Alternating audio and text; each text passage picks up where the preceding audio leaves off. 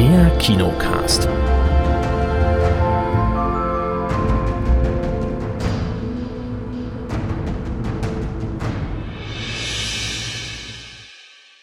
Lass mal anfangen. Lass mal anfangen. Hallo, herzlich willkommen zu pa Ach, nee, Moment. Ja, hallo, kannst ruhig weitermachen. Hallo, herzlich willkommen. Ich bin jede Hilfe dankbar heute. Herzlich willkommen beim Kinocast. Hallo Chris, diesmal zuerst, weil du ja schon mal losgelegt hast. guten Tag, hallo. Äh, hallo Kate. Hallo. Hallo auch von mir, hier ist der Erik. Ähm, mittlerweile dürftet ihr uns, ihr, ihr meine ich, liebe HörerInnen, ihr dürftet uns ja auseinanderhalten können. Ähm, genau. Moinsch. Bitte? Moinsch. Moinsch. Was? Moinsch. Moinsch. Meinst du das? Ach, Moinsch. Moinsch. Moinsch, okay, ja. Moinsch, Also der, ist der. Schwäbisch schwätzt, das ist der Chris. Ein wenig. So, ähm, wir haben Filme mitgebracht. Und wir waren uns nicht sicher, ob wir drüber reden dürfen. Wir reden drüber. Äh, Gran Turismo haben wir gesehen in der Sneak Preview. Da gab es nämlich eine, eine harsche Mail vom Filmverleiher von Sony Pictures, die zu Pressevorführungen einladen. Die Pressevorführungen finden ab, am 4. August in Köln, am 7. August Berlin, München, Hamburg statt. Und man darf aber erst ab dem 8. August drüber reden. 8. August sogar 15 Uhr. Sogar zeitlich, also eine Sperrfrist für Besprechungen jeglicher Art, inklusive Blogs. Aber da können wir ja nichts ändern. Wir haben es ja nicht in der, in der Pressevorführung gesehen und wir haben das auch ja nicht unterschrieben, dieses Ding. Deswegen werden wir euch sagen, was Gran Turismo so kann, der Film, nicht das Spiel. Ähm, dann haben wir noch im Angebot ein Film von Netflix, Missing. Ist der inoffizielle Nachfolger, glaube ich, von Searching, den wir mal in der Sneak Preview top bewertet hatten. 10,99 waren damals die Wertung. Und ich habe Tar geschaut, nachdem ich ja letzte Woche The Whale geschaut habe, einer der Oscar-Nominierten, die ich nicht geschafft habe zu schauen dieses Jahr. Und Tar ist der zweite, den ich nicht geschafft habe zu schauen. Den konnte ich jetzt im Heimkino nachholen. Und ich habe noch geschaut Aquarium of the Dead. Worum könnte es da wohl gehen? Mal schauen. Podcast-Tipp habe ich auch noch parat. Um Lamas. Vielleicht. Vielleicht. Jetzt musst du mit deinem Soundboard äh, irgendwie so einen Tusch abfeuern. Nee, ist da, da, da, da, da. Nee, Ja. da, da bin ich noch dran. Du darfst gleich mal anfangen. Gran Turismo. Ich darf anfahren. Okay, Ja. Gran Turismo, wum. toller, Film, toller Film, wir fahren im Kreis. Auf Wiedersehen. Nein, äh, viele, viele, vielleicht viele, ich hoffe viele kennen ja die Sony Playstation und jedes Mal, wenn die neue Playstation rauskommt, kommt einer der wohl wichtigsten Titel für die Playstation, so ein Playstation-Exklusivtitel, wenn ich mich nicht täusche. Mhm.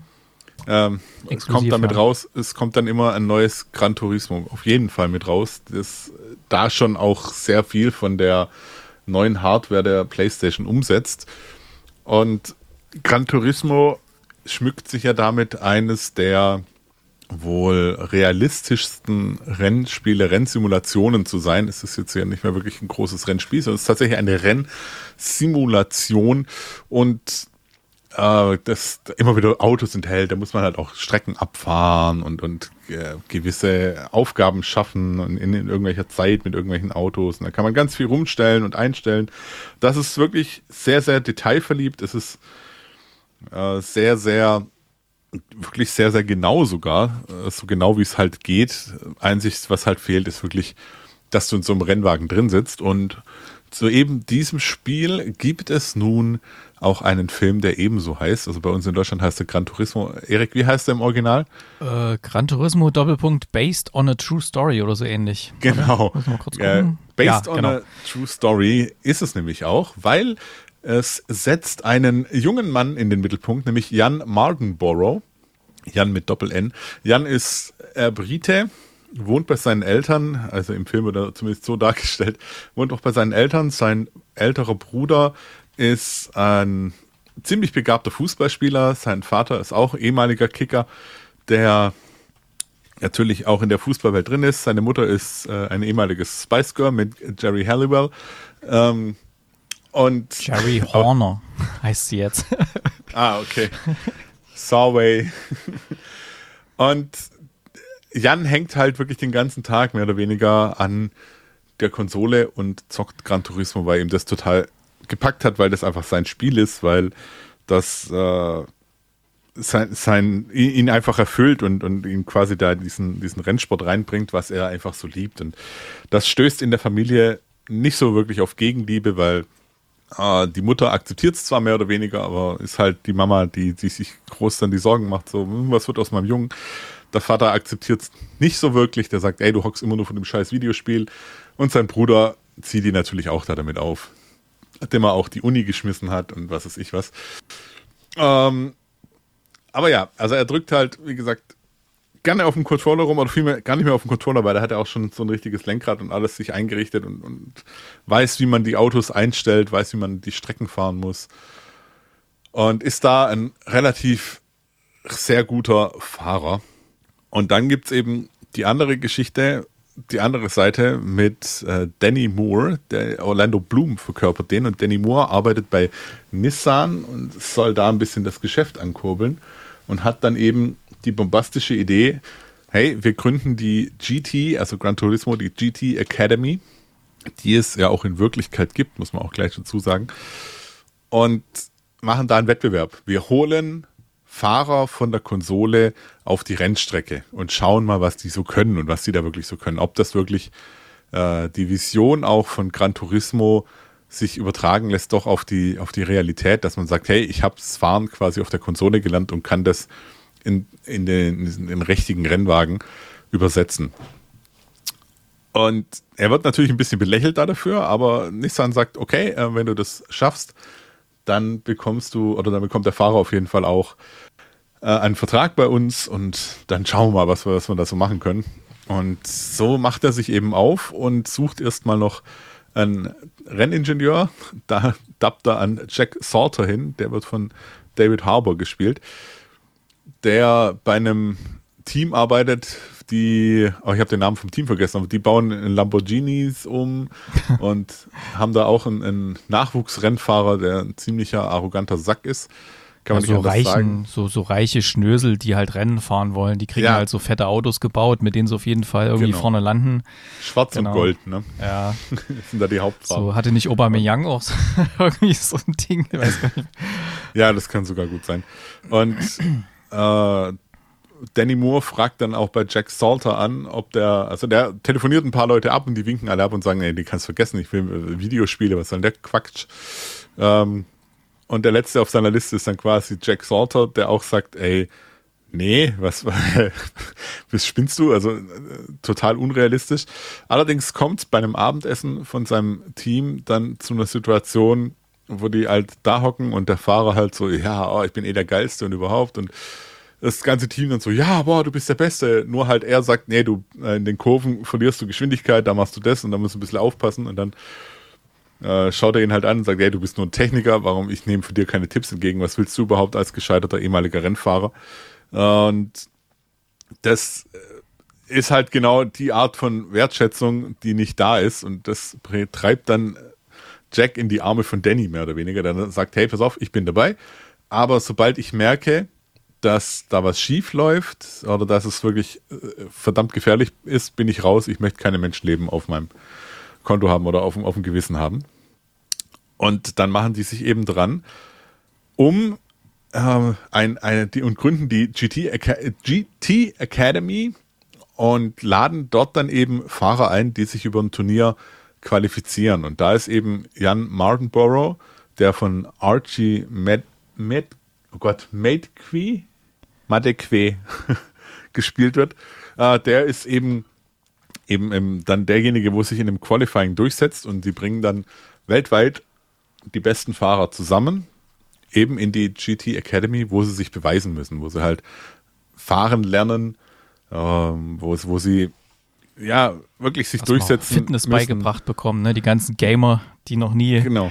Weil man braucht ja ein bisschen Fitness, wenn man den G-Kräften da standhalten Genau, will. genau. Also es ist, ja, es ist tatsächlich, also sie werden da getrimmt, sie werden da fit gemacht und eben auf die Rennen vorbereitet und es wird dann aber auch knallhart aussortiert. Also es setzt sich mehr und mehr immer, immer mehr setzt sich dann, äh, setzen sich manche durch, ein Fahrer aus den USA ist ganz Matty, Matty Davis müsste, müsste sein der sich da auch relativ gut durchsetzt und relativ stark ist und auch ähm, sehr präsent ist, weil die kriegen auch Medientraining.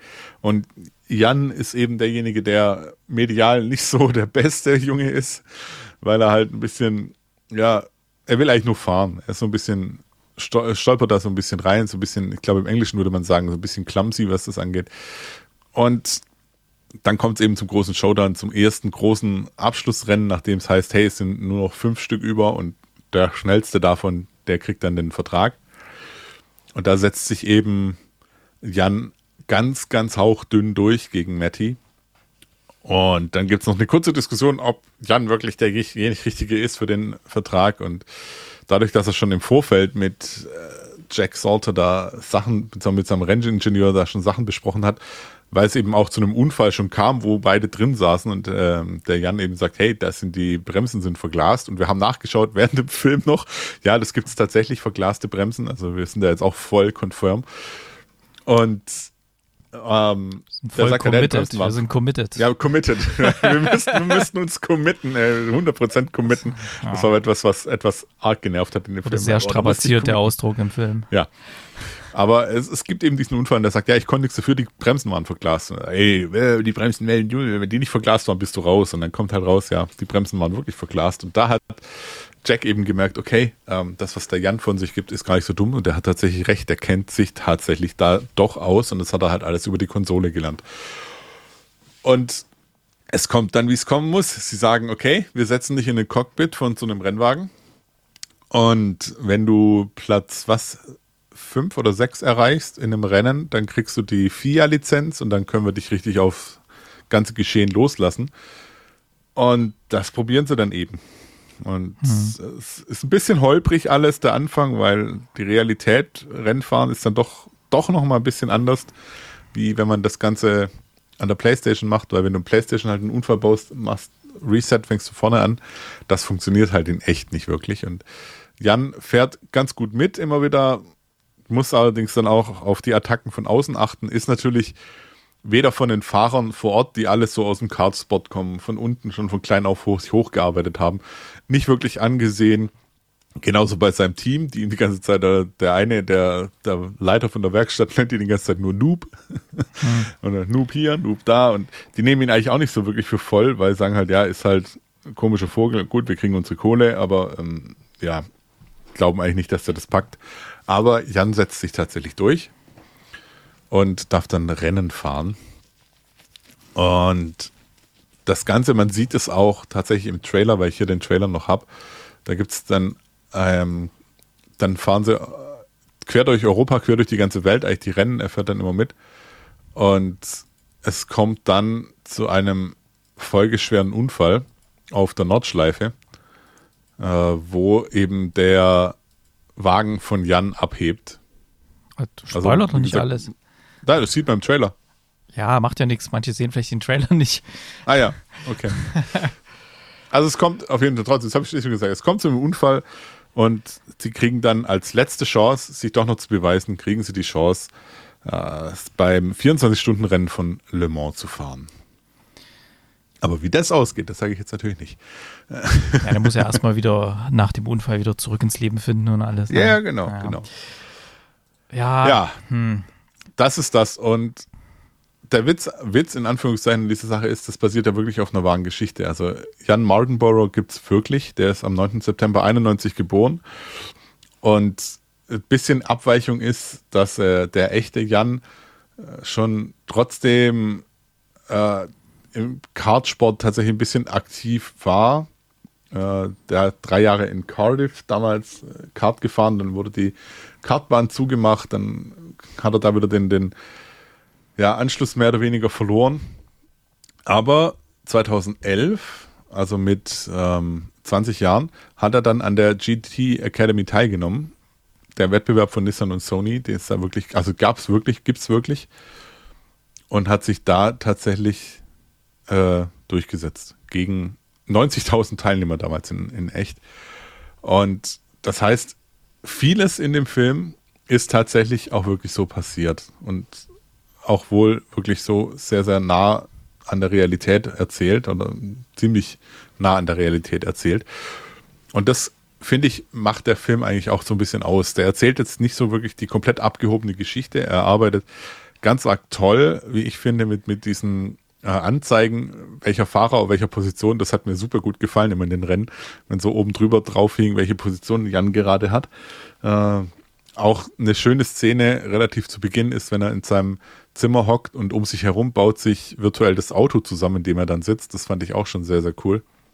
Und äh, das, das ist ganz arg vieles, was ich echt schön fand, was ich auch gut gemacht fand. Was mir auch gut gefallen hat, wie oft in solchen Filmchen gibt es dann auch irgendwie eine Liebesstory, aber auf die wurde nicht so viel Wert gelegt, sondern das war einfach da, das war nett gemacht, das war ein netter Sidequest sozusagen äh, ohne, ohne groß da den Mega-Fokus zu haben und drauf zu ähm, fokussieren, sondern es bleibt bei der Geschichte, dass das Ganze einfach, einfach gut zu erzählen. Jetzt in einem angenehmen Tempo auch. Ich meine, der Film dauert 2 Stunden 15.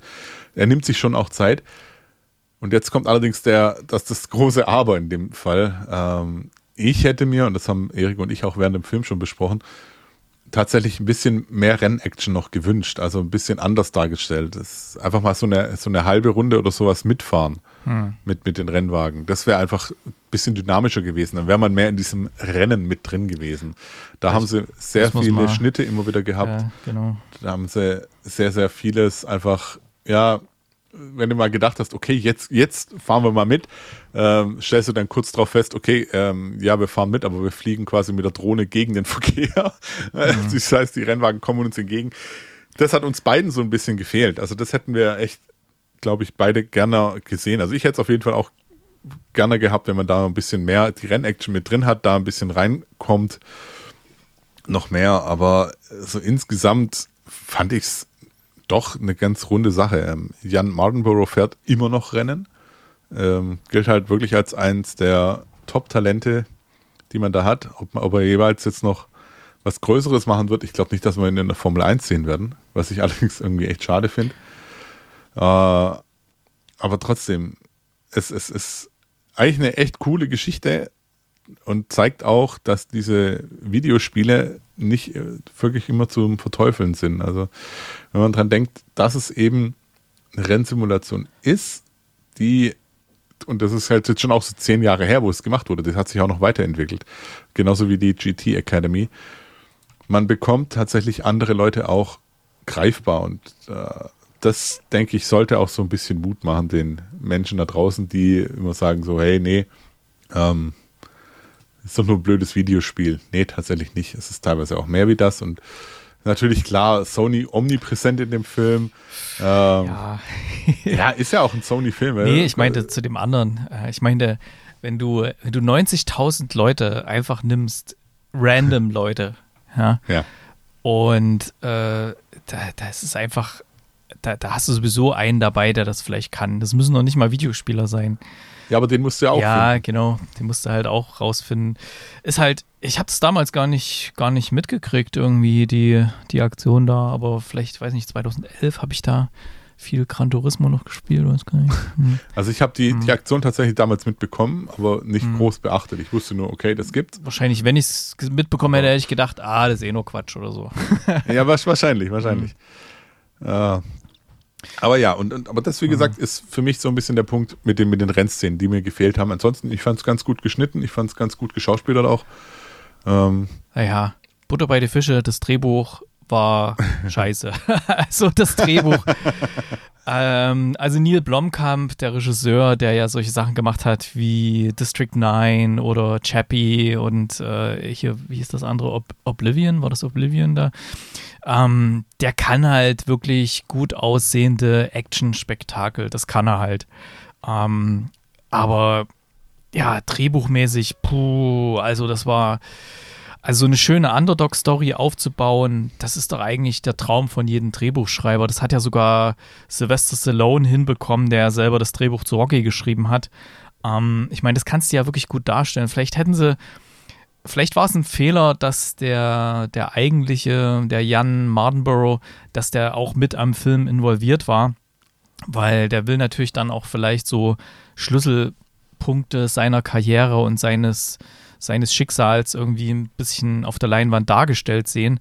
Vielleicht war das das Problem. Vielleicht hätte man sagen müssen, komm, wir schmeißen das alles über Bord, nehmen den Namen und bauen eine geile Underdog-Geschichte auf. Ne? Das hätte wahrscheinlich besser funktioniert als Story.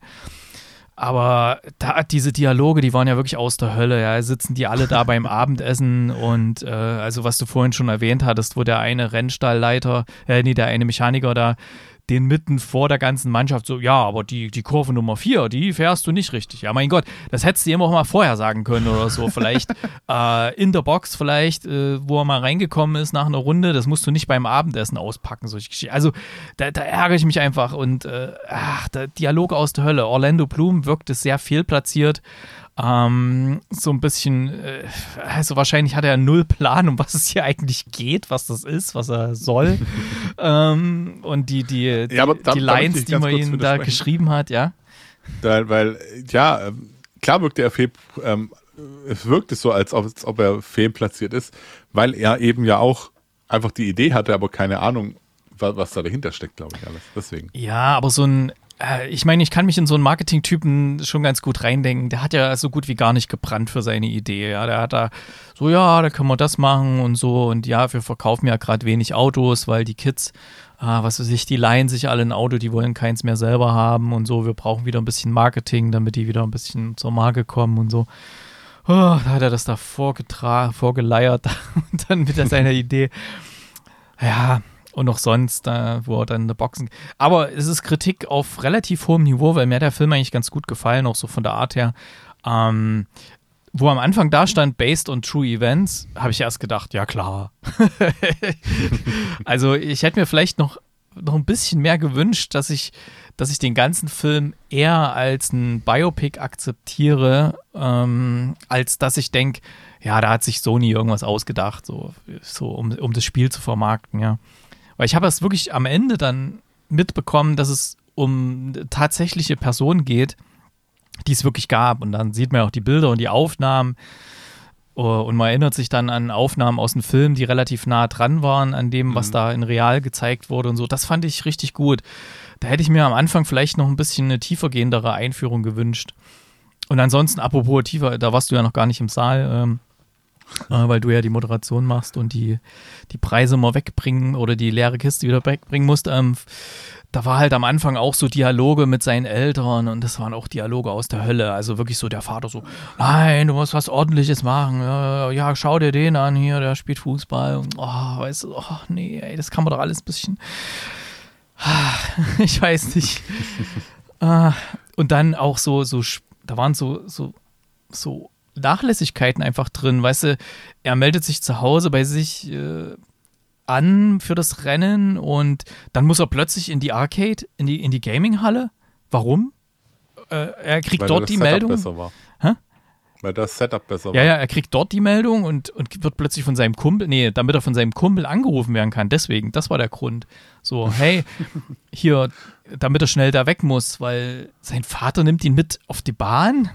Was war denn das? Damit er damit. Also, also manche Szenen, puh, das, das sind wahrscheinlich alles Szenen, wo man sich denkt, hat wahrscheinlich die wirkliche Person erlebt, äh, dass er seinen Vater ihn mitgenommen hat äh, auf die Eisenbahn oder was mit lernen sollte fürs Leben oder irgendwas. Ja, aber ich weiß nicht, ich hätte das wirklich gestrafft und die, äh, das Drehbuch ein bisschen verschlankt und einfach eine geile Underdog vom Underdog zum Sieger-Story gemacht, die es ja auch ist, ja. Also das, äh, die Story an sich ist ja da hinter diesen ganzen Dickicht von, von, von Drehbuchästen, die da entstehen und ja, und dann natürlich auch hier dieser Drill Instructor, der dann die, oh, das war auch aus der Hölle. Also, naja, und ja auch diese, diese Gruppendynamik bei diesen Kids, die da hinkommen. Äh, da werden halt äh, vielleicht Kate für dich, so, um dich auch mal wieder mit abzuholen. Da werden halt so, so lauter, so eine, so eine Handvoll Kids, die werden da eingeladen in diese GT Academy. Weißt du, da ist natürlich untereinander auch so ein bisschen Beef, weißt du, so Highschool-mäßig so. Da ist einer, der ist so ein Bully und der andere ein. Und mit den, mit den Rennszenen, das hast du ja auch schon gesagt, das, ähm, da wird ständig hin und her geschnitten. Das ist ein, ein Staccato-Schnitt, sondersgleichen. Ja. Du, sie siehst ihn von innen, so, wow, er fährt dann so und dann, ja, dich kriege ich noch, zack, Schnitt auf den anderen, zack, Schnitt, zack, Auto von vorn, zack, Schnitt, zack, Auto von hinten, ne? Also du konntest nicht mal irgendwie so mal so ein paar Kurven wenigstens sehen, die gefahren werden, ja, wo man, wo man sagt, okay, jetzt habe ich so ein bisschen Gefühl für, die, für das Rennen, so ein bisschen aus der Cockpit-Perspektive oder aus der äh, aus der Stoßstangenperspektive, die ja bei Gran Turismo, wo man das so einschalten kann, dass man so ein bisschen sieht, wie man, wie man da fährt und ach, das hat mich schon ein bisschen, fand ich schade, weil da war viel da. Ich möchte tatsächlich mhm. auch noch kurz was das einwerfen. Äh, es kann nicht sein, dass man sechs Sekunden in einer Runde locker aufholt. Ja, schwierig. es sei denn, der andere macht einen wirklichen Fehler. Ja. Da, das, Aber auf äh, dem Level mh. Weiß ich nicht. Digga. Aber ich muss mich ein was korrigieren, ähm, was ich in das nie gesagt hatte, diese Rundenzeit von Le Mans, ähm, die ist tatsächlich nach dem neuen Kurs genauso, wie sie es im Film gezeigt haben. Das hatte ah, okay. ich, äh, habe ich dann nochmal nachgeschaut. Ich hatte es anders in Erinnerung, dass die viel länger waren, die Runden. Aber, aber, aber da möchte ich jetzt auch ganz kurz noch was sagen. Ich finde es nämlich super spannend oder finde ich immer super gut, auch wenn Filme anregen, dass man nochmal nachschaut. Also, mhm. dass man wirklich sich auch über Sachen nochmal informiert. Äh, siehe jetzt, was sind verglaste Bremsen? Das wissen wir mhm. jetzt, äh, da haben wir uns voll committed. Ähm, also, schau jetzt die Rundenzeiten. Wenn du mal was hast, du wirst von der Polizei, sorry, ich hatte hier verglaste Bremsen. Ja, ich hatte verglaste Bremsen. Ich konnte hier nicht äh, der Blitzer, also. ja, nee, aber, aber halt, äh, das finde ich echt spannend oder auch halt wirklich die wahre Geschichte von, von, von Jan sich anzuschauen und was da auch wirklich alles abgebildet ist und was da auch wirklich tatsächlich auch richtig ist. Hm. Und sowas, sowas finde ich eigentlich, das spricht dann eigentlich auch für einen Film, wenn man dann sagt, hey, das schaue ich mir noch mal an oder das möchte ich tatsächlich wissen.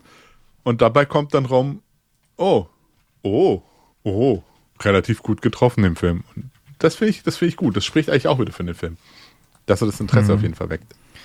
Wir hatten uns ja auch noch im im Saal noch, äh, wo das dann zu Ende war, nochmal ausgetauscht über Gran Turismo. Habe ich festgestellt, du spielst es gar nicht so sehr. Also für mich ist das nee. wirklich, äh, war das wirklich immer der System Seller. Also ich habe ja Ende der 90er äh, in einem Spieleladen auch gearbeitet und wir hatten die Playstation damals ganz neu da und ähm, die ersten Spiele ich weiß gar nicht, ob wir Gran Turismo sofort hatten, ob das sofort rauskam. Bin ich mir nicht sicher. Ich glaube, das kam erst ein bisschen später.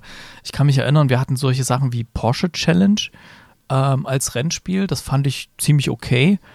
Und weiß gar nicht, was wir noch als erstes so hatten.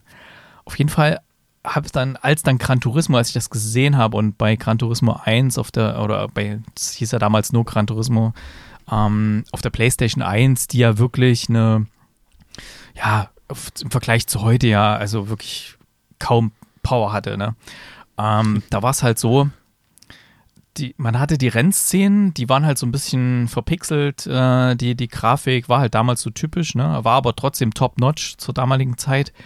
Und dann, wenn man das Rennen gefahren ist oder die, die Challenge gemacht hatte, wenn das zu Ende war, dann hat es einen kleinen Moment gedauert und dann hat er das Rennen nochmal gerendert. Und man hat dann wirklich in, ich sag mal, nahezu fotorealistischer, für damalige Zeiten absolut beeindruckender Grafik seine eigene Fahrt nochmal gesehen.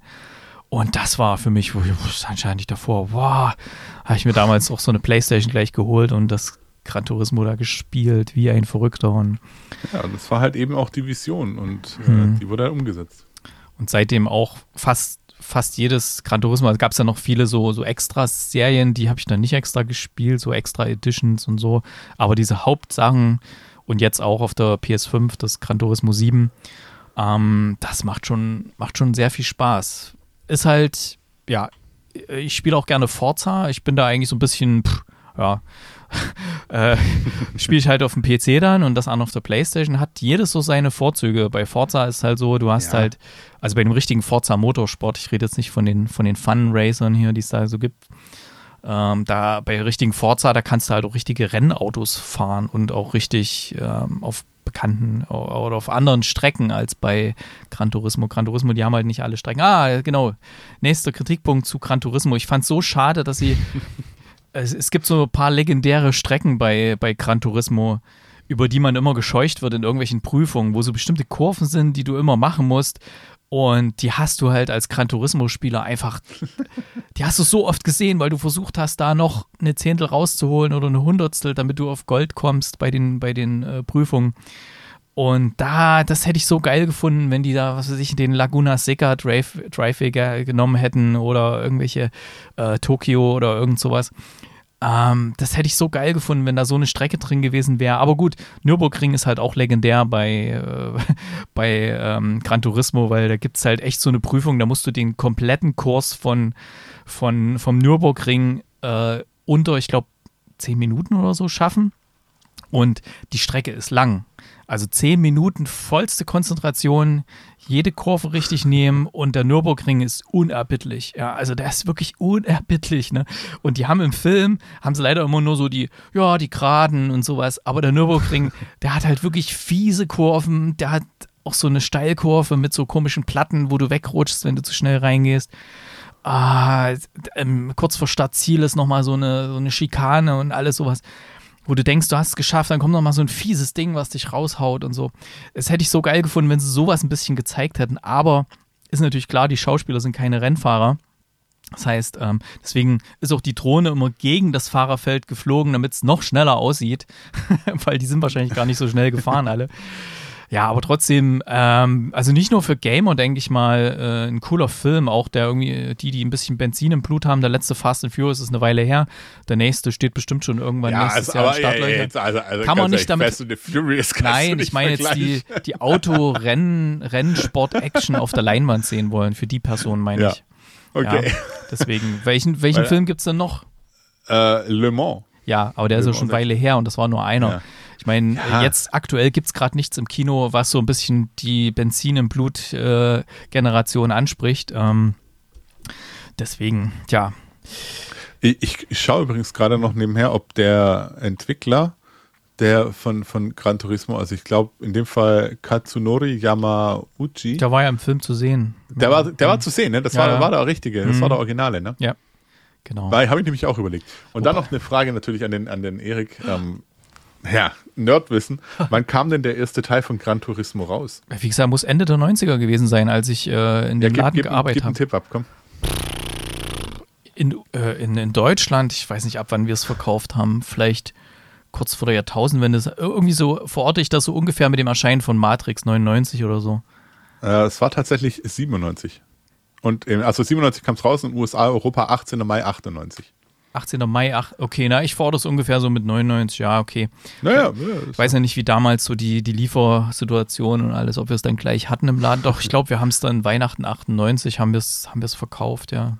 Doch, ja, aber tatsächlich sein. also auch eine Serie, die sich echt hm. gehalten hat. Ja, ist auch geil. Das Einzige, was halt kurios ist, ähm, es gibt kein äußeres Schadensmodell. Das heißt, wenn man irgendwo anrempelt, das Fahrzeug bleibt einfach perfekt. Aber dadurch haben sie halt auch die Lizenzen von nahezu allen Fahrzeugen bekommen, weil natürlich kein mhm. Hersteller sein Fahrzeug kaputt sehen möchte. Das war damals halt der, das Riesending ganz am Anfang, äh, wo sie, ist wie bei FIFA oder jetzt heißt es ja EA Sports Football. Ähm, du kriegst halt die Lizenzen dann, äh, du musst halt für die Lizenzen kämpfen, dass du halt wirklich die echten Fahrzeuge reinnehmen darfst in, in das Spiel. Und die haben halt gesagt, okay, wir machen sie nicht kaputt egal wo die anrempeln, die bleiben perfekt, die glänzen und alles. Ne? Und ja, das ist halt bei Forza anders. Ne? Das bricht halt die Scheibe oder geht der Scheinwerfer kaputt und dann ist halt äh, nur noch auf der einen Seite Licht und sowas. Also die haben es irgendwie auch geschafft, die Lizenzen zu bekommen. Mussten vielleicht mehr bezahlen, wer weiß. Oh, Microsoft jetzt, hat mehr jetzt Geld. Noch, noch eine große Frage an den okay. Erik. Katsunori Yamauchi oh. Ähm, hat in einem Film von 1995 die künstlerische Leitung übernommen. Dann zu dir überlegen, von welchem Film. 95? Gab es da nicht mal so ein World of Warcraft? Ah, nee, das muss ja irgendwas ich, Sony. Ich verwette meine linke Final Fantasy? dass du, dass du es gesehen hast, den Film. Es ist ein Film. Nicht ja, Final Fantasy. Gab es als Film, diesen nee, tatsächlich 1995 hatte er die künstlerische Leitung bei Apollo 13. Ah, okay. Oh, oh. Film, ja. Also ja, äh, Jetzt wie gesagt, ja, spannende Frage. Kate, haben wir dir Lust gemacht auf den Film? Du warst ja ein bisschen, als du äh, gehört hast, dass wir aus der Sneak geschrieben haben, dass der kommt, warst du ja ein bisschen heiß drauf. Ja, und ich höre nicht auf Dinge, die du Böses über den Film gesagt hast. Ich will ihn Das war vorab. Ich fand, den, ich fand den Trailer echt mies, weil im Trailer hat sich schon das angedeutet, was sich im Film auch bewahrheitet hat. dass nämlich die, das Drehbuch nicht so hundertprozentig. Aber ja. Nee, ich, äh, ist mir egal, was ihr jetzt gesagt habt oder nicht. Ich will ihn auf jeden Fall sehen. ja. Ich denke mal, der könnte dir auch gefallen. Hast du mal beim. Ach nee, der Chris hat wahrscheinlich gar keinen Gran Turismo. Ähm, Doch, ich habe Ja? tatsächlich eins. Okay. Für die Nee, ich habe PS4 das nie gespielt. probier mal. Da gibt's so, nennt sich, ähm, nennt sich, äh, du musst nicht immer Rennen fahren, du kannst am Anfang so Fahrprüfungen machen, da kriegst du Lizenzen. Und dann musst du meistens nur so eine Kurve fahren und die möglichst perfekt. Das kannst du mal probieren, das macht echt Spaß. Das mache ich eigentlich sehr, sehr gerne. Sag mir, wofür, wann soll ich dafür Zeit haben? Das eine Kurve fahren? Eine Ja. Minute? Na gut, Chris aus seinem Zimmer scheuchen, Playstation anwerfen, okay, brauchst vielleicht zehn Minuten. Ja. Playstation steht hier. Ach so, okay. Naja, probier's mal aus. Das ist echt ein geiles, geiles Game. Ja, Also von uns wertungsmäßig, äh, ich gebe sieben Punkte. Chris? Äh, ich gebe ihm tatsächlich 7,5, weil ich hätte ihm 8 gegeben, aber halt diese Hm. Rennszenen, die mir einfach gefehlt haben, plus die Dialoge haben den Abzug gemacht. Aber ich kann ihn wirklich empfehlen anzuschauen. Also ich habe ihn jetzt auch schon nicht nur Kate empfohlen, ich habe es auch noch einem Kumpel empfohlen, der das äh, Denk an das Embargo. ja, das äh, sorry, wenn Ja, das ja. Lied läuft, rede ich darüber. Genau. Ja, was halt Sony kann uns gerne zu ihren Premieren nach Stuttgart einladen, überhaupt kein Problem. Dann reden wir auch sehr gerne über diese Filme, falls Sony das jetzt hört. Vielleicht war das ja. Sony eine Premiere in Stuttgart machen. Vielleicht war das ja eine geheime Sony-Premiere. Denn wir haben ja gelesen, auf der ähm, Seite von IMDb, äh, auf der Gran Turismo-Seite steht ja, äh, dass der Film eigentlich schon eher starten sollte, aber durch den ähm, Darsteller-Strike, Streik, S-A-G-A-F-T-R-R-Strike, äh, wurde der Release ein bisschen nach hinten gepusht in manchen Ländern. Aber um das überhaupt zu promoten, hat sich Sony entschieden, äh, den Film in viele Sneak Previews zu bringen. Und zwar um das Ganze eben, hier, a Sony spokesperson said, the stars can't promote the film, but the audience can. So, was wir tun. Wir sind ja die Audience und wir promoten diesen Film auch mit diesem Podcast und können den echt empfehlen. Absolut. Also ja. trotz der Mängel, die ich jetzt aufgezählt habe, lasst euch dadurch nicht verwirren. Ich hatte echt viel Spaß in dem Film. Und ähm, er sieht gut aus, auf jeden Fall. Ist richtig top-notch. Und man sieht mal so die ganze Sony-Produktpalette vom alten Walkman bis zum neuen iPod, i, vom neuen iPod oder so, nenne ich jetzt mal den Sony iPod und, und Sony Handys und alles Mögliche. Denn da sind natürlich Konkurrenzprodukte tabu. Ja, was ich auch schön fand, ist eben, dass nicht nur, obwohl der offensichtlich von Nissan ein bisschen gesponsert ist, der Film, dass da auch nicht nur Nissan zu sehen war, sondern auch mal andere Fahrzeuge, um es mal, ja, nicht so im Detail auszuführen, aber. Ja. Aber auch da wieder, es ist halt, du kannst eigentlich froh sein, dass Nissan so dabei war, weil die Hm. sind ja auch, um die geht es ja hauptsächlich auch. Die treiben ja das, die GT Hm. Academy mit. Auf jeden Deswegen. Fall. Also Empfehlung von uns, Gran Turismo. Und was liegt denn morgen an? Der Tipp für die Sneak morgen lautet der Schlaf. Ist schon irgendwas eingegangen? Ja, es wurden zwei Tipps abgegeben. Einmal die letzte Fahrt der Demeter und Sophia, der Tod und ich. Achso, kann ich mal kurz erwähnen, dass ich Gran Turismo richtig getippt hatte, nur mal so, ne? Ähm, und es war nur ein Tipp und der war richtig. Ähm, Sophia, der Tod und ich. Äh, nee, ich glaube nicht. Ich habe mir jetzt gerade mal so die Schnellbeschreibung durchgelesen. Nee, dann tippe ich eher drauf, dass meiner kommt, äh, die letzte Fahrt der Demeter. Mein getippter, wo ja, ähm, das ist ja quasi die Vorgeschichte von, von Dracula oder sowas, ne, wo der, die Demeter ist ja das Schiff, wo die Särge mit den Vampiren irgendwie überführt werden. Und ähm, da schlafen halt die Vampire da drin. Vielleicht könnte passen. Vielleicht kommt doch was ganz anderes. Schauen wir mal. Und wir Wäre ja gucken nicht das erste Mal, dass was ganz Ja. anderes kommt. schauen wir mal, was so Neues anläuft, was so in den Charts ist. Kinocharts und Neustarts. Ich habe jetzt gerade die Charts von der von Innenstadtkinos. Ich mach's mal. Äh, warte mal. 31.7. Ich mach's mal alleine, weil ich, oder? Warte mal, ich kopier's mal schnell rein. So, es geht doch. Es geht doch, es geht doch, es geht doch. Ich fange schon mal an. Platz 5 ist Indiana Jones in Stuttgart. Äh, ja, okay. Dann auf Platz 4 ist Lassie. Wuff, wuff. Äh, Platz 3, Mission Impossible. Rogue, nee, was nicht Rogue Nation. Ähm, Dead Reckoning Teil 1. Sehr empfehlenswert. Auf Platz 2 Oppenheimer. Yay. Platz 1. Barbie. Immer noch. Ja. War meine Der Tochter. muss, also ich habe Hm? jetzt schon von mehreren gehört, die drin waren, dass der echt gut ist. Also dass der auch nicht nur was so für Mädels ist, sondern dass der auch ziemlich viel äh, Botschaft mit sich trägt, der Film. Mhm. Also dass der nicht nur Blödsinn ist. Okay. War meine Tochter gestern drin. Die waren im Autokino. Ja, wie fandst du die? Ah, oh. Äh, ich habe sie vorhin nur mal kurz gesehen. Da hat sie sich irgendwas zu essen geholt. Da hatte ich noch nicht viel Zeit, mit ihr drüber zu reden. ähm, ja, genau. Na, was habe ich jetzt ge gehört hier? Wer, wer sich entscheiden muss zwischen Oppenheimer und Barbie. Also bei Oppenheimer muss man ja ein bisschen was über die, die Quantenmechanik wissen, über Radioaktivität, über die globale weltpolitische Lage äh, im Jahre der, in den 60er, 50er, 60er Jahren und so. Und bei Barbie muss man viel über Frauen wissen, also geht lieber in Oppenheimer. Ist einfacher. ähm, fand ich auch ganz witzig. Ja. Ähm, was haben wir denn noch so Schönes hier ähm, im Angebot? Die Charts hatten wir jetzt gerade, da brauchen wir jetzt mal die Neustarts. Es startet neu der Film, den ich wahrscheinlich auch sehen will. Vielleicht wird es nicht ins Kino bei mir, ähm, aber mal gucken. Äh, Reraku-Rendezvous aus der Eberhofer Krimi-Reihe. Eine der erfolgreichsten deutschen Filmserien übrigens. Ja. Dann startet ähm, Gran Turismo, Yay. starbesetzter Action-Blockbuster nach der wahren Geschichte eines jungen Gamers, dessen herausragende Skills dazu führen, dass er zum echten Rennfahrer wird. Obwohl, wenn es Soll nach, ganz gut sein, habe ich wenn's gehört. nach Skill ginge, da hätten die mich damals auch einladen müssen, eigentlich da. Oder? ja eigentlich. Was für Skills? Also als, als, als, als hätten die dich eingeladen. Ja, als Gran Turismo-Skill, ja. Das, Achso, als, als, als Fahrer. Ja, natürlich, selbstverständlich. Ja, das ist ja, Ja, dass, ja, ja. dass die so einen so einen- so einen ungeschliffenen Diamant da einfach so übersehen konnten da bei ihrer. Ja, ja, ist traurig. Ja traurig. gut, aber Nissan, ich glaube, ich wäre nicht in eine Reisschüssel gefahren. Nee. Ähm, ähm, machen wir weiter. Sag Äh, mal. Nein, war nur Spaß. Äh, die machen auch gute Autos, ja. Äh, Hypnotic läuft an. Den hatten wir vor einigen Wochen in der Sneak Preview mit Ben Affleck als Detektiv, äh, Regie Robert Rodriguez.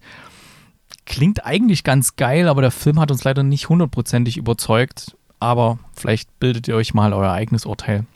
Glaube ich, habe immer noch nicht verstanden, aber ist egal. Äh, dann startet ein Spionage-Thriller mit Gal Gadot als Doppelagentin und zwar Heart of Stone. Hm. Soll übrigens auch ein neuer Wonder Woman-Film kommen mit. Ah. Ähm, oh, es kommen mal lauter Filme, die wir schon mal besprochen haben. Black Box, ein deutsches Drama von Asli Özge, welches sich mit einem Porträt einer aufgebrachten großstädtischen Hausgemeinschaft den aktuellen Fragen unserer Zeit widmet. Ist bei uns nicht so gut angekommen, aber wir sind da, glaube ich, so ein bisschen die Ausnahme. Also bildet euch mal euer eigenes Urteil, wie auch bei Hypnotic. Ich, ich wollte es gerade eigentlich auch noch sagen, hey, also nochmal danke dafür, dass wir den sehen durften. Nur, ähm, schaut es euch selber an. Ich glaube, die Das hören kann ja auch sein. Also geht rein, schaut ihn euch an und dann schreibt gerne auch einen Kommentar und sagt, ey, was seid ihr hier für Lappen hier? Habt ihr überhaupt gar keine Ahnung? Das kann ja sein. Der Filmverleih, der uns den bereitgestellt hat, die hören nicht mehr jetzt so. Nachdem Fände ich aber schade. Fände ich schade. Weil ich finde eigentlich, unsere Meinung ist schon sehr gut. Ähm, dann startet ein Kinder- und Familienfilm mit Deep Sea, und zwar ein chinesischer Animationsfilm über die kleine Sheng Xiu, die nach einem Sturm auf hoher See in einer kaleidoskopartigen Traumwelt erwacht. Das wirkt sehr bunt. Ja, auf jeden Fall. Sieht fast ein bisschen aus wie diese Hideo Miyazaki-Filme. Ähm, startet auch noch Zoe und Sturm. Ja, Oh. Pferdefilm. Bin aber weg. Ja, genau, was, was eher klingt wie eine Clique aus Brandenburg, handelt um ein Mädchen mit einem Pferd. ja. Wow. Ein Familiendrama um eine junge Frau, die Jockey werden will. Ja. Ich glaube aber Und- übrigens, dass, wenn, wenn du das so siehst, also bei Zoe und Sturm, ich glaube, Sturm ist das Pferd, oder? Da würde nämlich der Begriff Sturmhaube auch eine völlig neue Bedeutung bekommen. Sei es drum. Äh, Das andere, was hier noch drin steht, ist eine Doku, aber ich möchte sie trotzdem kurz erwähnen. Cat Daddies, Freunde für sieben Leben.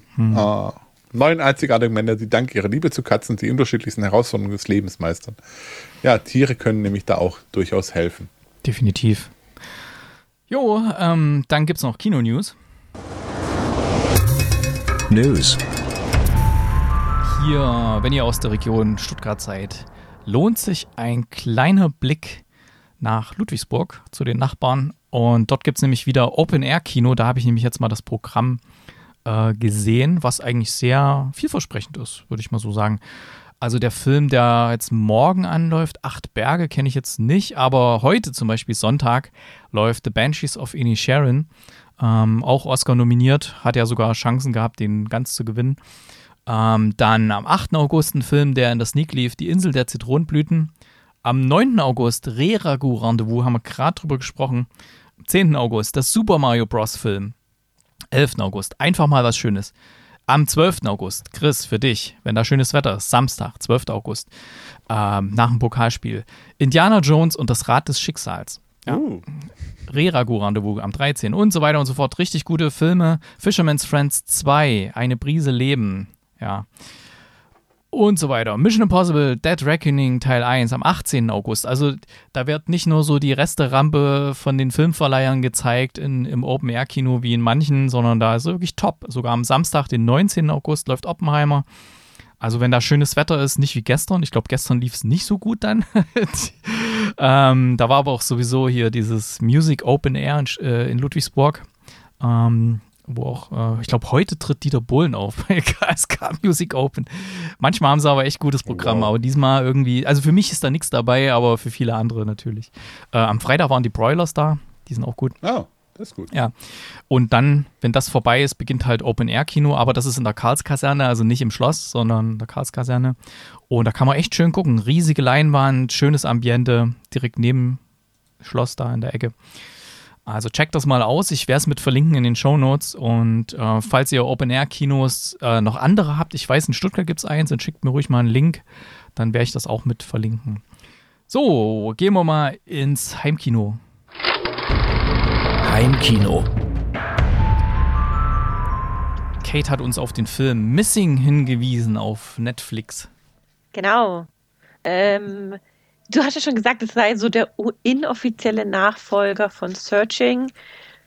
Würde ich jetzt so nicht sagen, weil es gab zwischenzeitlich noch andere Filme, die im gleichen.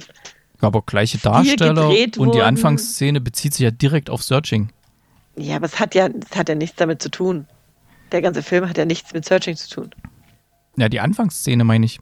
Die geht doch, ist doch direkt das, was bei Searching das Ende war, geht doch direkt da weiter, wo die die Leiche finden. Da, wo die, wo die da ermitteln. Und dann ist auch alles ein Bildschirmfilm. Okay. Und da sind sogar, der eine Darsteller ist sogar wieder mit dabei. Ja, aber der, der, der ist ja nicht der, also das ist ja nicht die, der gleiche, ja. die gleiche Charakter. Deswegen sage ich ja inoffiziell. Ja, aber okay. hat schon okay. ein paar. Also, ja. wie du schon gesagt hast, Missing ist äh, wieder ein Bildschirmfilm. Ähm, heißt, der ganze Film wird aus Sicht von irgendwelchen Kameraaufnahmen, Laptop-Suche, Telefon, Handy, alles quasi mit Kameras, fest installierten Kameras äh, gefilmt. Du hast nie irgendwie zwei Menschen interagieren normal in einem Raum. Das ist immer zwei Menschen ein, äh, interagieren in einem Raum und werden davon von einer Kamera vom Laptop abgefilmt. Ja? Also äh, hat bestimmt jeder schon mal irgendeinen Film in dieser Variante gesehen. Ähm, diesmal geht es um die Mutter Grace, die äh, ist, äh, war eine ganze Zeit lang alleinerziehende Mutter einer Tochter namens June, hat dann aber einen Mann kennengelernt online, den sie ganz süß findet, mit dem sie eben ausgeht und keine Ahnung. Und die wollen einen Urlaub machen und zwar in dessen also ich weiß nicht, ob das sein Heimatland ist, aber er ist auf jeden Fall dort groß geworden. ähm, er, er, sagt zumindest, er sei da groß geworden ah. und also, weiß nicht. Auf jeden Fall fahren sie nach Kolumbien und wollen da Urlaub machen. Und äh, die June, die ist 18, die kann also quasi alleine zu Hause bleiben. Ähm, und sie nutzt es dann auch gleich aus, dass ihre Mutter nicht da ist und möchte eine Party feiern mit ihren Freunden. Und äh, das Wochenende oder die, ersten paar Tage, wo die Mutter weg sind, ähm, so ein bisschen im Zeitraffer gezeigt. Die machen halt Party, du hast dann morgens steht sie dann irgendwann auf, 10, 11, hat dann irgendwie ihren Tag, telefoniert mit ihren Freunden, dann machen sie wieder irgendwas. Und so wie ein bisschen Zeitraffermäßig erzählt. Und dann soll sie eigentlich ihre also ihre Mutter und den, den quasi Stiefvater vom Flughafen abholen. Und dann geht sie da hin und dann macht sie noch ein Schildchen, willkommen zu Hause und filmt es so mit ihrer Kamera.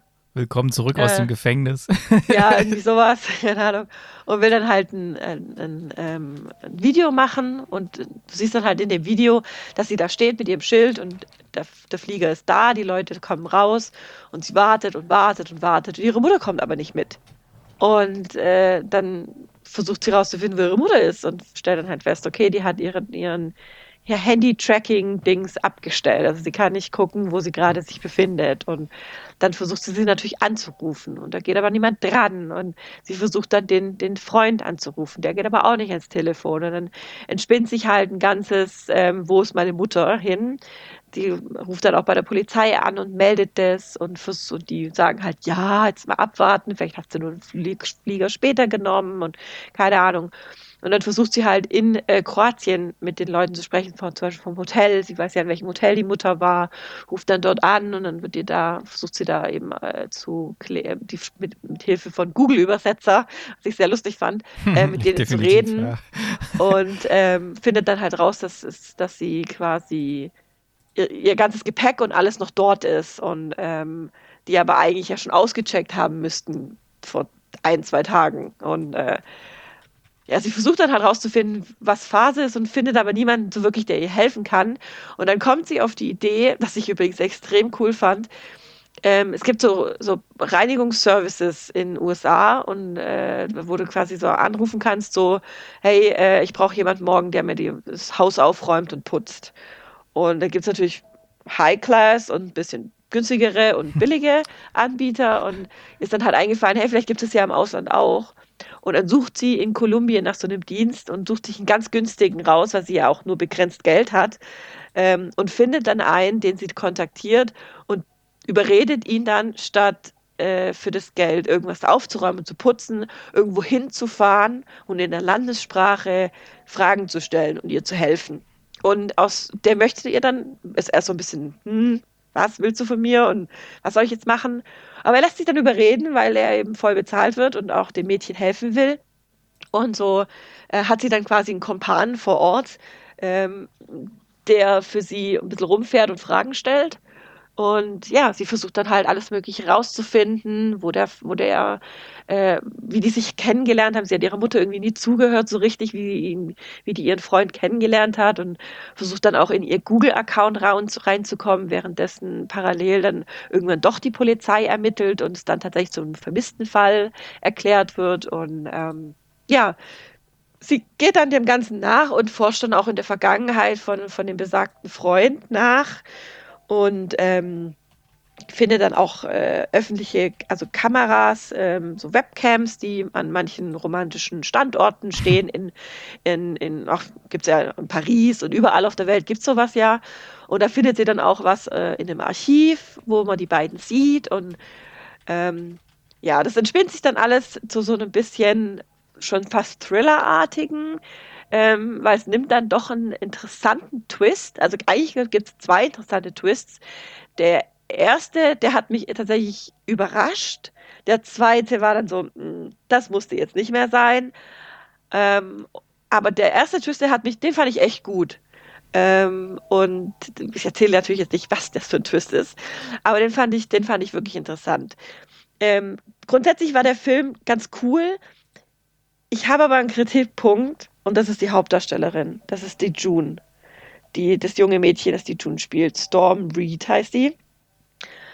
Och, ich fand die echt schlecht. Ich habe der das irgendwie nicht abgenommen und irgendwie, ich weiß nicht. Wenn meine Mutter verschwindet, dann vergieße ich auch mal eine Träne oder so. Und die war, die war halt immer nur, ich muss sie finden, ich muss sie finden, ich muss recherchieren und um. Die hatte irgendwie in, in keiner Weise, in keinem Moment irgendwie auch mal Die hatte ja Angst, schon, dass ihr wirklich was passiert ist. die hatte ja schon einen Schicksalsschlag äh, zu verarbeiten gehabt. ja, und eben, ich glaube, das, deswegen ja. ich glaube, das hat sie auch dahingehend ein bisschen abgehärtet, dass sie da vielleicht ruhig bleibt und ähm, weil es Wenn ist ja, es so ist, ist das schön. es ist ja jetzt noch es- nichts, äh, ist ja noch nichts passiert. Also ist ja jetzt, Ja, sie ist erstmal weg, ja. als junges 18-jähriges Mädchen, da denkst du dir die schlimmsten Sachen aus, vor allem wenn du schon einen Elternteil verloren hast. Ich war auch mal 18 Mhm. Und ich habe auch schon Leute verloren, direkte Familienangehörigen. Und du denkst immer direkt an das Schlimmste. Ja, ich weiß nicht, ich ich meine, wenn ich jetzt so verschwinden einen würde, ja, dann, so. äh, wenn ich jetzt verschwinden würde oder so, da, und meine Tochter, die würde dann wahrscheinlich auch eher ganz sachlich und erstmal äh, wirklich versuchen zu, zu recherchieren. Die würde jetzt nicht oh Gott, oh Gott, der ist weg und würde heulend zusammenbrechen, sondern sie würde Ja, eigentlich je, erstmal je alles länger versuchen. du verschwunden Ja. wärst, desto verzweifelter Okay, würdest irgendwann wird es dann klar, irgendwann wird es Ja. dann so eine, aber ich sag mal so im Ja, und ersten die- Moment. Und ich glaube, sie steigert sich. lang weg. Hm. Ja, sie steigert Ne? sich so sehr rein in die. äh, In die Suche, In die meinst du? Suche, ja. Man sieht ja, die hatte zig Tabs offen und hat lauter Notes gemacht und alles mit allen und recherchiert darum und so.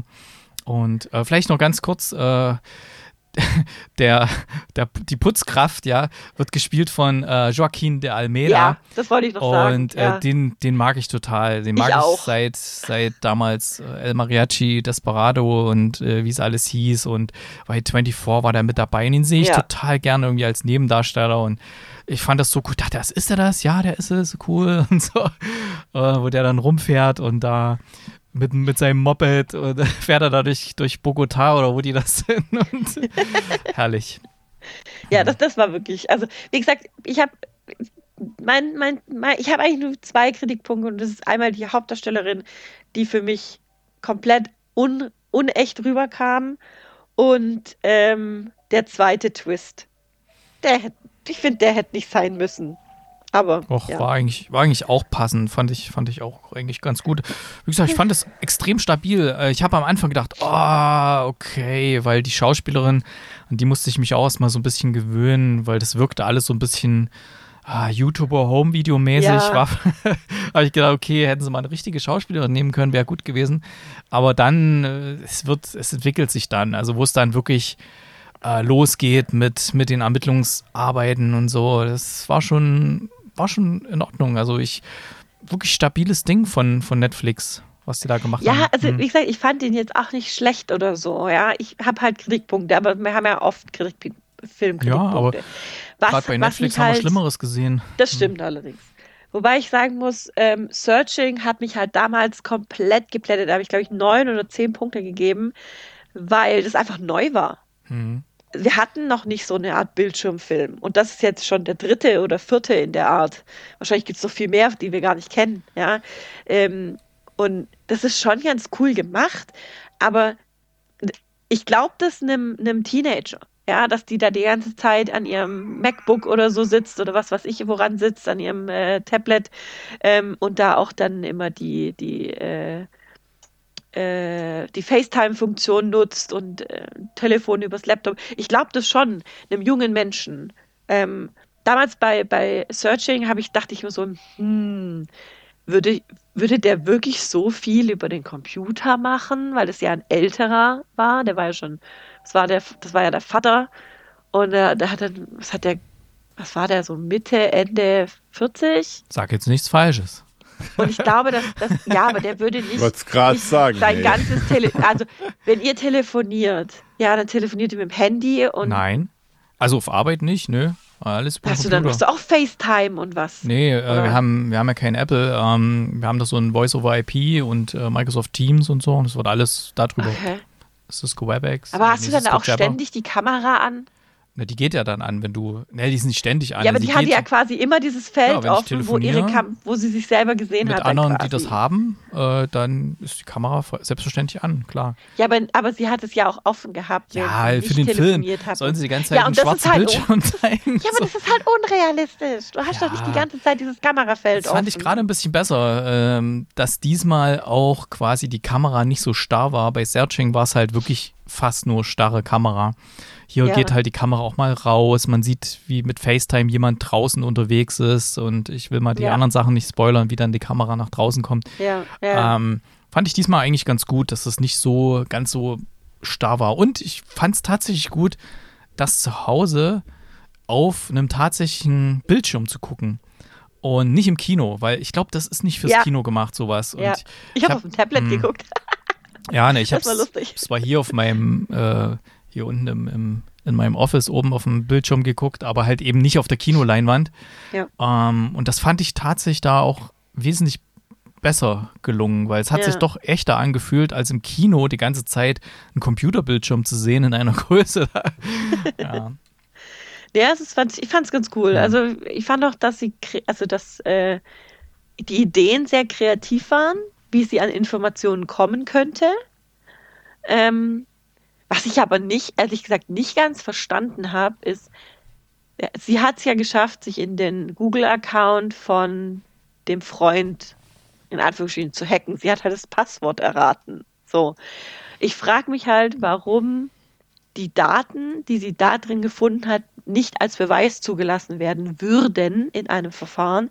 Denn sie hat ja einfach nur das Passwort erraten. Sie hat ja keine illegalen Mittel verwendet, verwendet um, um reinzukommen. Klar. Wenn jemand ein Passwort hinterlegt und du knackst das, genauso kannst du sagen, na, ich habe ja ein Schloss an meiner Tür, aber wenn jetzt jemand mit einem Ja, Dietrich gut. da reingeht, dann ist das okay, weil Ja, er aber die, die Polizei darf doch auch die Tür eintreten, wenn ja gut, wenn hinreichender Verdacht Gefahrenverzug besteht. ist, ja, Gefahrenverzug Ja. oder hinreichender ein Ver- Gefahrenverzug ja, ist das nicht, ja was wenn, wenn anderes. zwei Menschen verschwinden. Aber wenn du jetzt als Privatperson, ohne dass du Gefahr vermutest, weil du wusstest ja erstmal noch nicht und selbst wenn du dann was, in, es ist in den USA sehr schwierig, ja, sie kann doch einfach sagen, sie wüsste, also sie hätte ja nicht mal, sie hätte ja einfach sagen können, ich weiß das Passwort.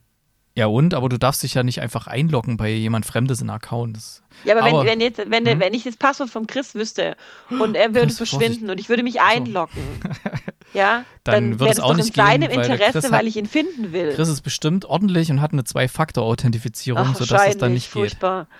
Ist so. Was ich, was ich auf jeden Fall jedem empfehlen würde. Ansonsten guckt euch mal den Film an, was alles für Sachen gemacht werden können ohne Zwei-Faktor-Authentifizierung. Und, und bitte nicht für, für alles den gleichen, das gleiche Passwort verwenden. Definitiv. Auch keine fortlaufenden Zahlen hinten, was weiß ich, Sommer 2020, Sommer 2021 oder irgend sowas. Auf keinen Fall.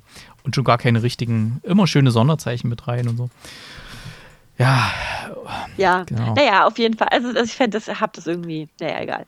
Aber ich fand auf jeden Fall die Ideen, die sie gebracht hat, kreativ, dann auch eben diesen, diesen Putzmenschen da zu engagieren oder dann die, die Webcams von den Sehenswürdigkeiten zuschalten Mhm. zu wollen und so. Das fand ich schon sehr kreativ gelöst, muss ich sagen. Und dann ähm, mein, mein persönliches Highlight war immer das Hey Siri. Ähm, das fand ich sehr, sehr cool, sehr, sehr Mhm. lustig. Ähm, ja, ja, insgesamt empfehlen. solider- Was gibt es denn so punktemäßig? Ich trage es gleich mal Ähm, ein, damit. Baba, ich bin so schon so bei, bei acht, würde ich sagen. Acht, okay, ja, ich Hm. muss gerade ein bisschen abwägen. Äh, Ich fand jetzt nicht ganz so gut wie Gran Turismo oder so, den habe ich sieben gegeben. Ich gehe mal 6,5. Passt. Okay. Mensch, jetzt sind wir ganz schön weit in der Zeit, aber gut. Ja. Tar will ich auf jeden Fall noch und äh, ja. Ähm, Tar, Tar. Tar ist der Nachname einer Dirigentin, gespielt von Kate Blanchett. Sie ist eine weltweit angesehene Dirigentin. Sie komponiert auch selber. Ähm, sie ist so auf dem Peak ihrer Karriere und sie wird äh, Musikdirektor des Berliner Philharmonic Orchesters und ist dort äh, quasi wohnt auch da in Berlin zusammen mit ihrer Frau Nina Hoss und sie haben noch eine kleine Tochter. Und sie will mit, mit den Berliner Symphonik äh, Philharmonikern äh, will sie ein, ein Stück aufnehmen, was besondere Anforderungen hat, was besonders toll werden soll. Und diese Aufnahme, die soll halt richtig äh, wegweisend werden für alle weiteren äh, Aufnahmen von diesem Stück. Parallel dazu will sie auch noch ein Buch veröffentlichen über sich selbst und ähm, sie komponiert auch immer noch an, an, an einer, weiß nicht, an einem Stück herum, nenne ich es jetzt mal. Ich weiß nicht genau, was sie da genau, ob es jetzt eine, eine Symphonie wird oder irgend sowas. Und sie hat auch noch ein bisschen mit ihrer Art, ähm, hat sie auch ein bisschen Probleme gehabt in der Vergangenheit. Da holt sie ein bisschen was ein, denn eine, die sie mal rausgeschmissen hat aus ihrem Orchester, die hat sich das Leben genommen und da nimmt natürlich Social Media auch so ein bisschen den Lauf und auch wenn sie, am Anfang sieht man sie, hält sie so eine Art Vorlesung in so einer Universität und ähm, dort haut sie ein paar Sachen raus, die ihr dann auch so ein bisschen auf die Füße fallen, weil das irgendjemand aufnimmt und dann sieht man halt immer wieder, wie sie auch dieses Orchester dirigiert, wie sie sich da rein nerdet in diese ganzen Sachen, wie sie versucht, die Partituren zu bekommen von anderen ähm, Dirigenten, um zu sehen, wie sie manche Sachen dort gemacht haben und inszeniert haben und so weiter. Und ähm, es ist insgesamt eine, eine riesige Gemengelage von Problemen, die immer mehr werden gegen Ende. Ich habe das Ende nicht verstanden, ehrlich gesagt. Vielleicht kann mir mal jemand in einer Direktnachricht mal das schicken, damit es niemanden spoilert. Äh, ich habe das Ende nicht kapiert, warum das Ende so ist. Ähm, ich habe auch den ganzen Film, der ganze Film war nichts für mich. Das ist ein, ein Porno für Klassikliebhaber, der ganze Film. Und ich zähle mich nicht dazu. Also ich kann jetzt mit klassischer Musik nicht ganz so wahnsinnig viel anfangen. Da, das ist nicht ganz so meine Musik. Ich finde es schön, wenn ich es höre und so, aber dass ich mich da jetzt äh, so lange, zwei Stunden oder wie lange der Film geht, damit beschäftigen muss. Ähm, 158 Minuten. Ah, oh, Himmel. 158 Minuten der Film. Okay, ähm, also das war auf jeden Fall nicht meins, aber was ich auf jeden Fall anerkennen muss, es war top gedreht, die Darstellerin Kate Blanchett, die Nominierung, alles der absolute Wahnsinn. Rein technisch gesehen war der Film auch nahezu perfekt gedreht. Ähm, zum Beispiel fängt der Film mit sehr wenig mh, hm, Audio, äh, Audiophilität, nenne ich es jetzt mal an. Also es ist wirklich fast Mono am Anfang, wenn die Personen sich unterhalten oder wenn irgendwas gezeigt wird, auch mit Musik. Und da werden dann nach und nach immer mehr Kanäle geöffnet. Also ich habe das oben auf der großen Anlage geschaut. Es war wirklich Wahnsinn. Dann am Schluss die letzten Aufnahmen. Du denkst wirklich, du sitzt irgendwo in der Elbphilharmonie oder äh, in Berlin da irgendwo drin. Und ganz am Anfang war halt noch sehr wenig. Und das spiegelt halt auch so ein bisschen das wieder, wie sie sich wahrscheinlich fühlt mit den Problemen, die sie nach und nach einholen. Es werden immer mehr und mehr und von allen Seiten. Und also rein dahingehend ist es wirklich ein Top-Film, aber er hat mir halt nicht gefallen. Das ist nicht mein Thema. Ich habe ihn jetzt gesehen, weil der Oscar nominiert war letztes Jahr und ich wollte ihn halt unbedingt sehen, aber hm, den kann man sich jetzt im Streaming kaufen, was ich getan hatte. Ähm, technisch nahezu perfekt, aber es ist wie wenn ich mir ein Kunstwerk anschaue, mit dem ich nichts, mit nichts anfangen kann, was mir nichts gibt. Äh, es ist nahezu perfekt, es sieht toll aus, es ist wunderbar, ich, es steckt sehr viel Arbeit drin, aber es ist halt nichts für mich. Ähm, ich kann mir durchaus denken, dass da viele sagen, boah, das, der Film hat mich so umgehauen, das ist so beeindruckend. Das kann ich alles nachvollziehen und ja, den, den Leuten äh, gönne ich das auch sehr von Herzen, aber für mich war es halt einfach nichts. Obwohl Drehbuch, Kamera, alles, wofür es nominiert war für einen Oscar, bester Schnitt, Regie, alles absolut gerechtfertigt, aber es war nichts für mich. Deswegen von mir nur fünf Punkte für den Film. Und jetzt darf mich gern die, die Community dafür zerreißen. Ähm, dann habe ich noch einen Film gesehen, den hatte ich mir mal aufgenommen gehabt. Aquarium of the Dead. Was könnt ihr euch darunter was vorstellen? Worum es oh, da gehen ja. könnte? ihr kennt Gute ja meine Frage. Vorlieben. Ich überlege gerade noch, überleg noch. Also es gibt ja zum Beispiel of the Dead Filme, ja. Da geht es ja um Zombies.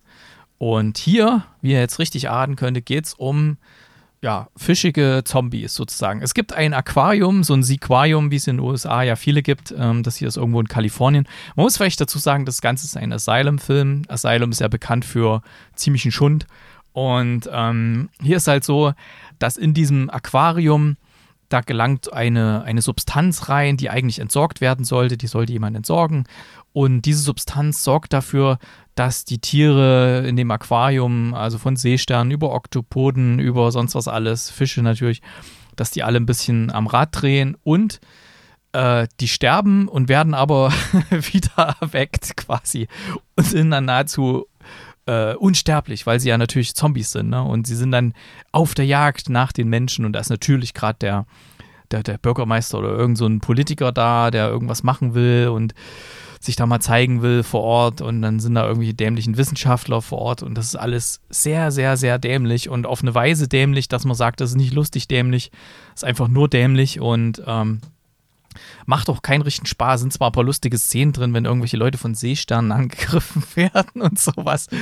Äh, aber ansonsten, ähm, ah, da ist sehr viel im Studio gedreht. Das siehst du auch so ganz schlechte Hintergründe und dann irgendwelche Leute, die um irgendein Funkgerät rumsitzen und mit irgendwelchen anderen Leuten da erzählen. Und ähm, da, da fehlt eindeutig die Action. War nicht viel Geld da bei dem Film. Da wird einfach versucht, da ein bisschen abzufischen im wahrsten Sinne des Wortes, die, die, das Publikum, die vielleicht so High-Filme mögen. Ähm, deswegen von mir da wirklich nur zwei Punkte für Aquarium of the Dead. okay, das mal ganz schnell abgehandelt. Dann Bereich Sonstiges. Ein Podcast-Tipp. Und ähm, ihr kennt ja bestimmt Stephen Gätchen. Schweigen im Lande. Schon, schon, mal, schon mal gehört, ja. ähm, Stephen Gätchen hat ja so einen Podcast, äh, wo er so mit äh, Filmschaffenden spricht. Und er hat jetzt einen neuen Podcast, da sind jetzt ein paar Folgen raus, die vielleicht auch die True Crime-Fans ansprechen könnten. Und Uh. ich bin ja nicht so der True Crime-Fan. Ich mag das nicht so, wenn dann so zelebriert wird, so, ja, das war so geil, der hat so viele Leute umgebracht und ja, das Blut und war Gedärme. Ähm, Stephen Gätchen widmet sich allen möglichen Hollywood-Crime-Geschichten. Deswegen heißt der Podcast auch Hollywood Crime. Gibt es Uh. überall da, wo es Podcasts gibt. Also ich höre das ganz normal über meine, über meine normale App. Das ist ein RTL Plus Podcast. Ähm, und er hat da zum Beispiel das Thema R. Kelly, dann Sharon Tate mit Charles Manson, das was man äh, ja auch durchaus kennt. Natalie Wood, der, den berühmten Fall. O.J. Simpson natürlich, wer kennt's nicht. Ähm, also lauter solche Fälle aus dem ganzen Hollywood-Star-Umfeld.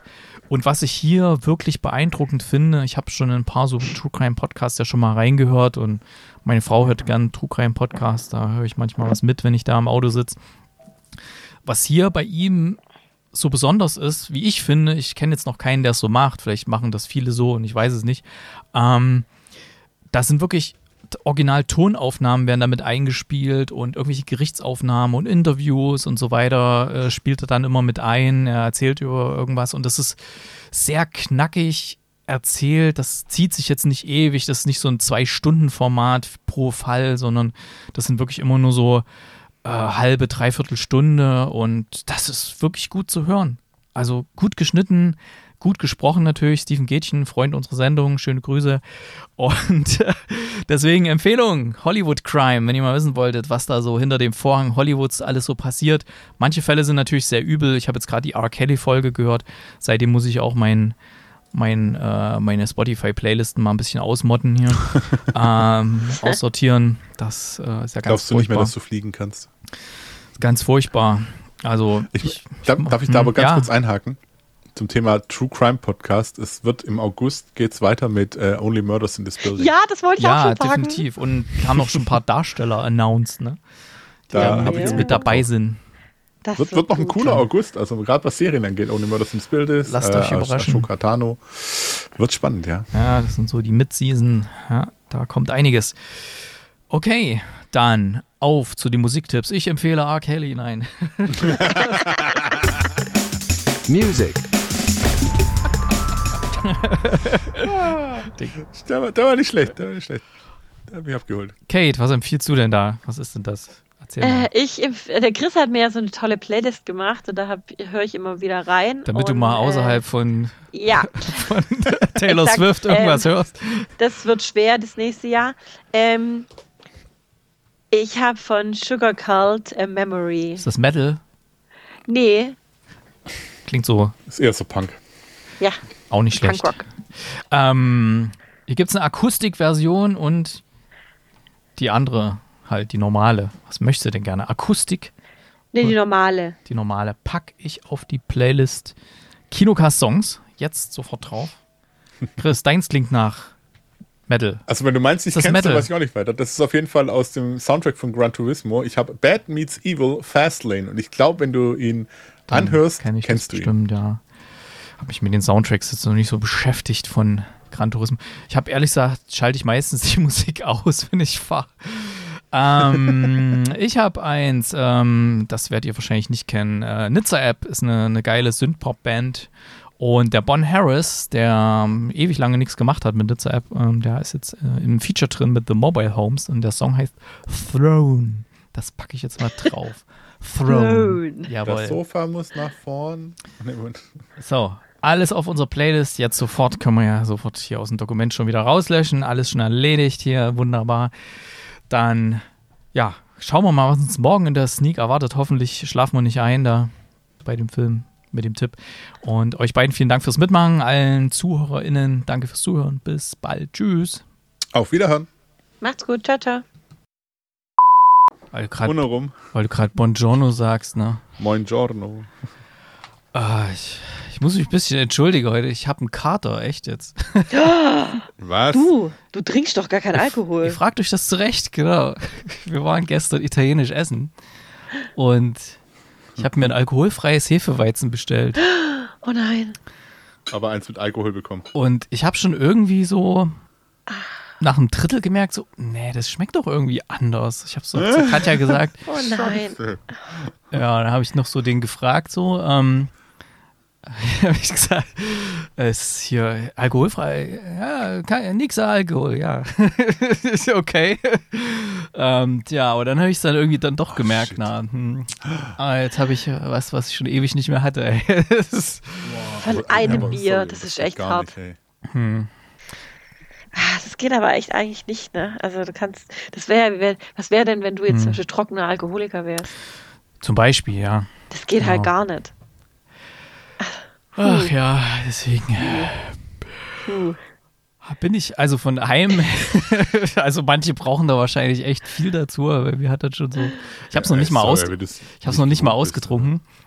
Ja, Das, du, hast, du hast noch nicht mal ausgetrunken. nee, nee, ich habe es nicht ausgetrunken. weil Du hast trotzdem Kater. Oh Gott. fing ja dann auch, ja, also, also nicht so richtig, wie ich, wie man es von, von früher, wie ich das dann noch kenne, manchmal da. Also, ah, aber schon so ein bisschen leichte Kopfschmerzen und so ein bisschen duselig und ja, Krass. Ja, Ah, gut, ja. ja. aber ewig nicht. Hätte ich nicht gedacht, dass ich das nochmal merke.